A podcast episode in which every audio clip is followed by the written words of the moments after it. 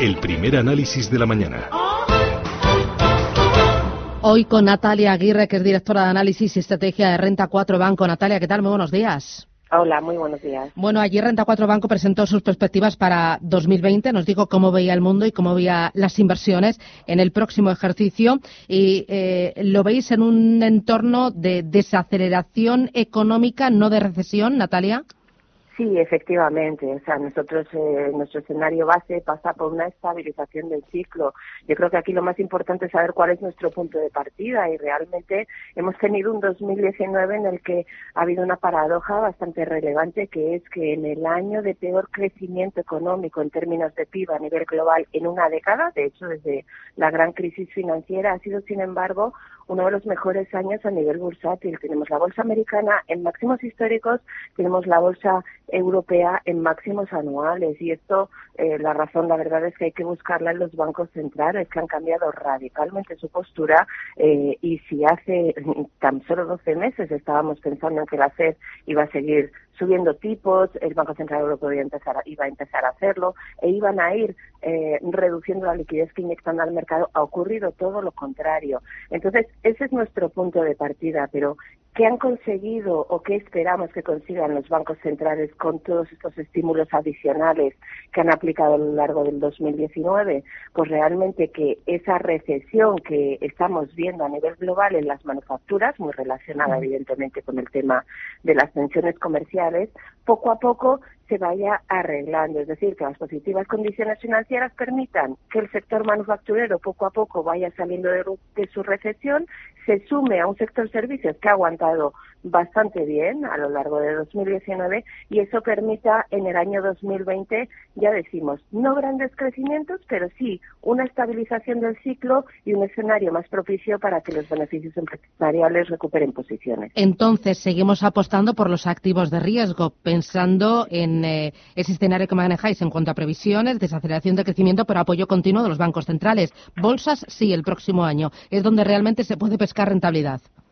Efectivamente, al final es que realmente lo que te queda es la liquidez o los activos de riesgo. Y en este sentido, eh, bueno, sí que diferenciaríamos por, por bolsas, ¿no? Creemos que es cierto que las americanas están cotizando, como decía, máximos históricos y a unos múltiplos muy exigentes. Los, eh, los inversores están dispuestos a pagar múltiplos históricamente altos por los beneficios futuros americanos y ahí somos un tanto eh, más prudentes, pero por el contrario, en la bolsa europea pensamos que existe margen eh, o potencial de revalorización, ya no solo en términos de, ah, múltiplos eh, respecto a la historia, sino sobre todo en términos eh, relativos a la renta fija. Es tan claro como pensar en una rentabilidad por dividendo del índice europeo en torno al 4, 4,5%. Ahí ni siquiera estaría añadiendo el potencial que tengan de revalorización las cotizaciones y eso se compararía con un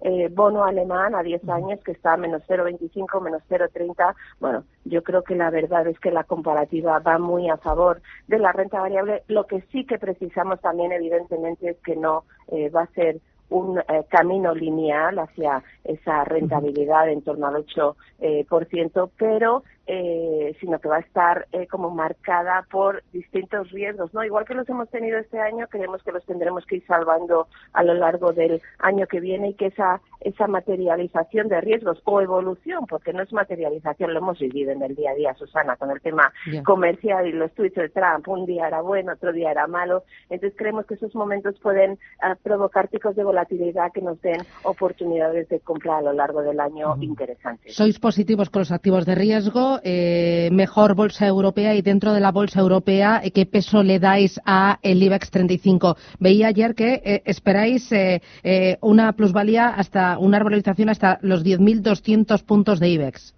Sí, efectivamente, que sería aproximadamente un 8%, ¿no? Desde los niveles a los que cerró ayer, después de, del buen comportamiento eh, que tuvieron eh, que tuvieron las cotizaciones en la jornada de ayer. Eh, aquí nosotros estamos con un objetivo de 10.200, como bien dices, una recomendación neutral y te explico por qué, fundamentalmente por dos temas. Uno es el elevado peso del sector bancario, es una cuarta parte del IBEX y bueno, el sector bancario en el actual entorno de bajo crecimiento y sobre todo de tipos de interés en, en mínimos históricos y que ahí van a seguir durante un largo periodo de tiempo, pues creemos que es un sector que puede seguir en cierta medida penalizado respecto a lo que ha estado dispuesto a pagar el inversor en el pasado y otros temas Latinoamérica, que evidentemente pues las tensiones que estamos viviendo a nivel político, a nivel social, pues podrían pesar en cierta medida. Eso no quiere decir que no haya valores interesantes eh, dentro del IBEX. De hecho, eh, por eso tenemos un objetivo de 10.200. Lo que pasa es que creemos que hay que estar o hay que ser muy selectivos por valores y muy selectivos por puntos de entrada, buscando sobre todo valores eh, que tengan mucha visibilidad de negocio, mucha capacidad de generar caja de forma recurrente y de trasladarla al accionista, porque una de las formas de inversión que ha funcionado muy bien en los últimos años ha sido la inversión vía dividendos estables y recurrentes y yo creo que es algo que va a seguir funcionando bien a lo largo de 2020. Bueno, eh, habéis hecho vuestras previsiones, incluso habéis eh, dado a conocer vuestra cartera de cinco grandes valores, eh, Repsol, Ferrovial, Celnex, Merlin Properties y Más Móvil. Y para terminar, Natalia, hay algo que me interesa también que conozcan los oyentes y es que en este entorno de bajos tipos de interés vosotros habéis abierto la posibilidad de poder invertir en alternativos y estáis trabajando en la creación de fondos de inversión que inviertan en activos como infraestructuras o venture capital. Eh, la idea es eh, capturar rentabilidad para plazos de inversión eh, más de largo plazo, sacrificando un poquito de liquidez. Sí, al final eh, el problema con el que nos encontramos en este entorno de tipos de cero es que cada vez eh, hay menos alternativas de inversión realmente. Entonces hay que ir a buscar eh, rentabilidad allí donde la haya. Es verdad que en ocasiones a costa de ceder un poco en términos de liquidez, pero sí el binomio de algo menos de liquidez, pero rentabilidad eh, futura esperada mayor es el adecuado, sí que creemos que es una de las vías de crecimiento a futuro eh, para los inversores. Pues muy bien, Natalia Aguirre, directora de análisis y estrategia de Renta 4 Banco. Enhorabuena por esas previsiones, que se vayan cumpliendo, que el año no sea bueno para todos y gracias por madrugar con nosotros. Un abrazo.